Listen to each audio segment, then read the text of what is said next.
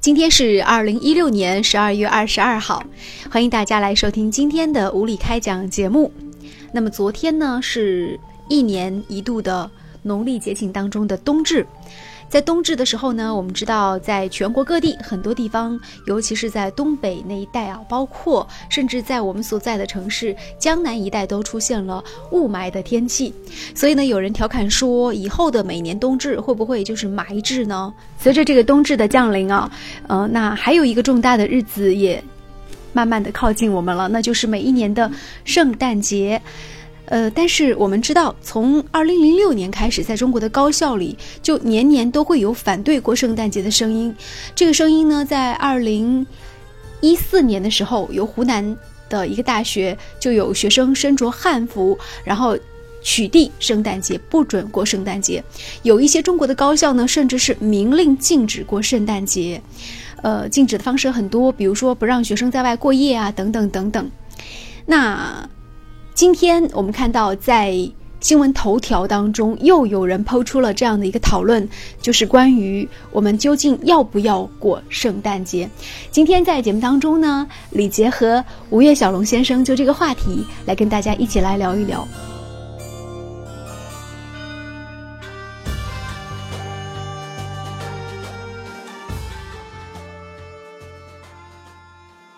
所以说呢，很多时候来讲。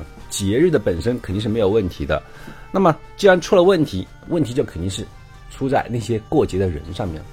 哎，其实呢，关于圣诞的话，首先第一点的最大的特点就是肯定是年轻人的节日，因为圣诞节从国外传到中国来，并且逐渐啊被我们整个中国的一个文化所吸收的过程呢，都是近年来是吧？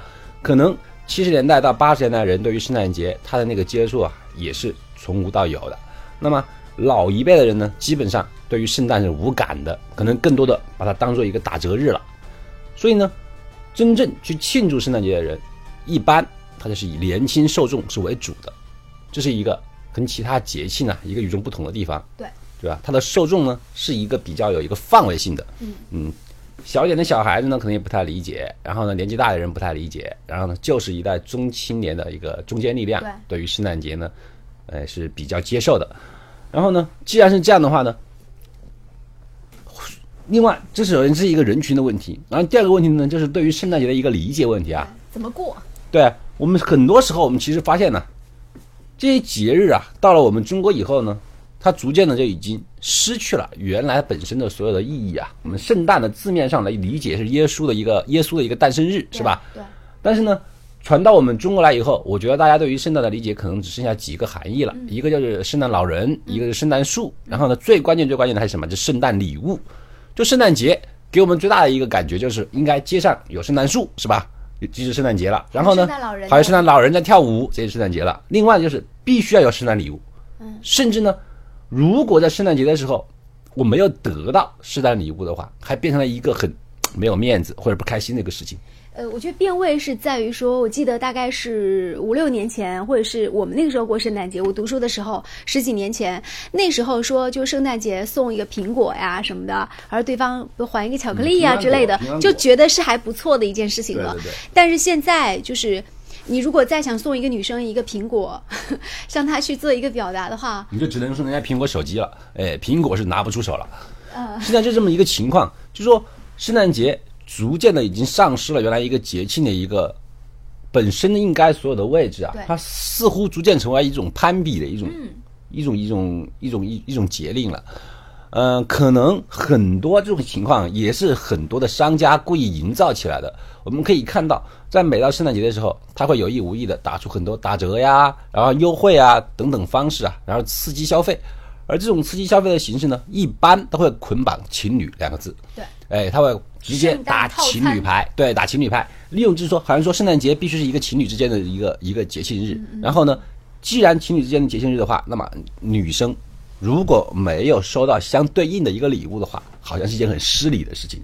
这也导致我们说很多男生现在可能说是听到圣诞节之后感觉很害怕，对，是吧？因为那个节庆已经不是简单的一个男女之间的约会了，它是否要大出血的一个日子啊？就是在圣诞节平时的约会，你可以说跟女朋友吃个饭，然后就回家是没问题。可是你在圣诞节的时候，你可以跟他吃饭，但你胆敢不送礼物的话，那你这个饭吃的就有问题。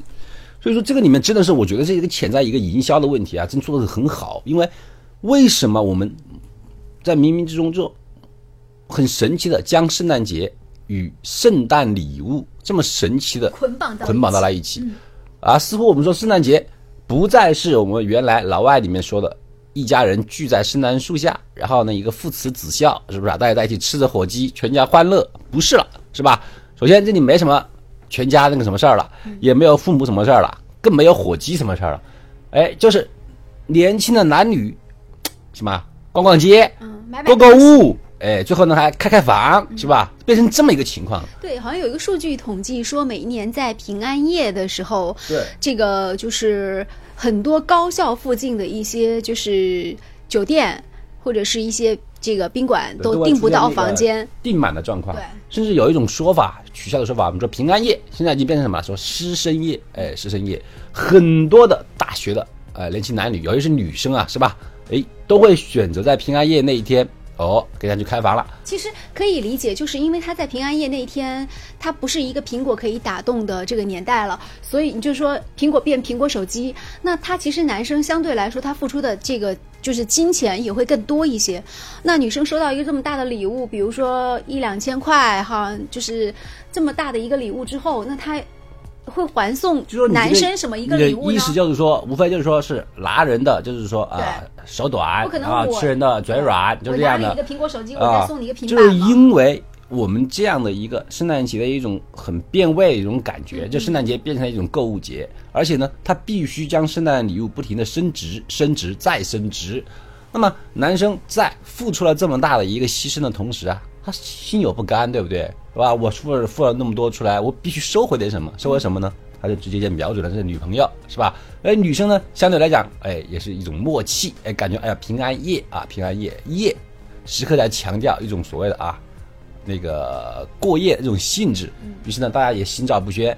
所以很多时候呢，正是由于这种情况发生呢，因为这是一个实际情况，尤其是高校，我们说这一次那个抵制圣诞节里面，很多都是高校的一些老师和师生。我觉得他们真的是绝对是深深的有深有体会了。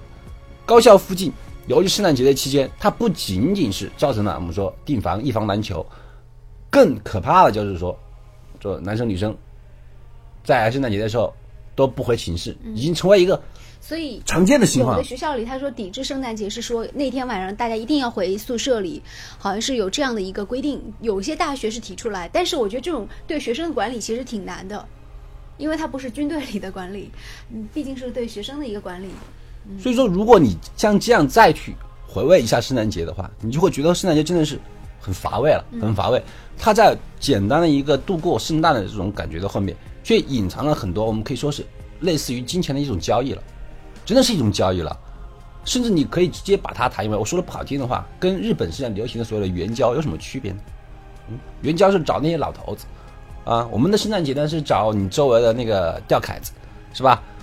我们到了现在这种情况了，好多人都被像类似于逼上梁山一样。如果有呃女生圣诞节那天没有人约，或者说男生圣诞节那天约不到人的话，都是一些很丢人的事情，是吧？而且你约到人以后，我没有收到一个比较像样的圣诞礼物，也很丢人。别人会问你，哎，你圣诞节你收到什么圣诞礼物？这肯定要必然谈一下，对不对你？不能说我收到的是一个苹果，哎，我就出去散了散一下步啊，吹了一下空气，嗯是吧？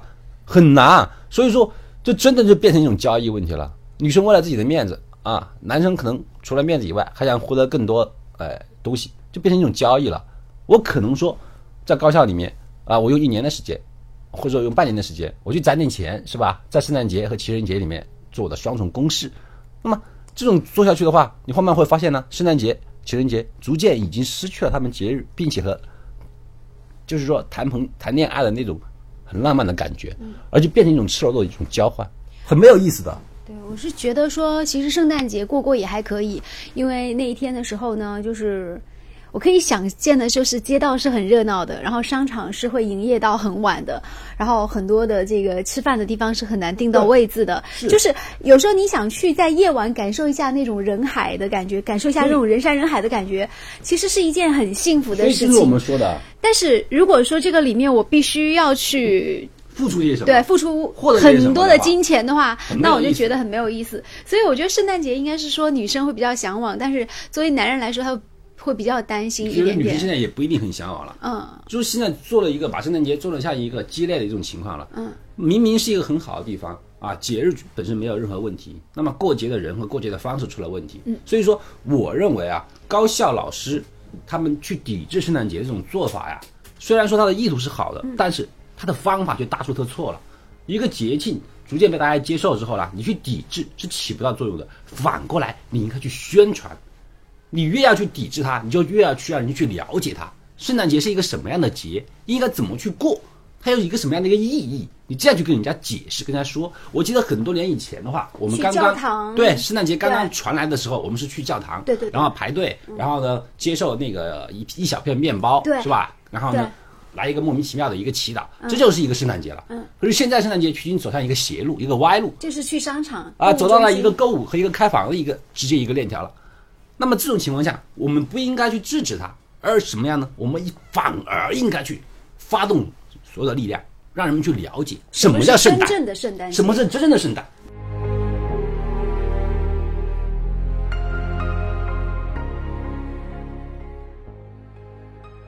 好，关于怎么样度过圣诞节，我真的是觉得是一件见仁见智的事情。我们的观点呢，也不一定绝对正确，它只是代表了一种不同的声音。呃，很多人都会有不一样的声音嘛。但是，我觉得社会的进步就在于说，它鼓励大家发出不一样的声音。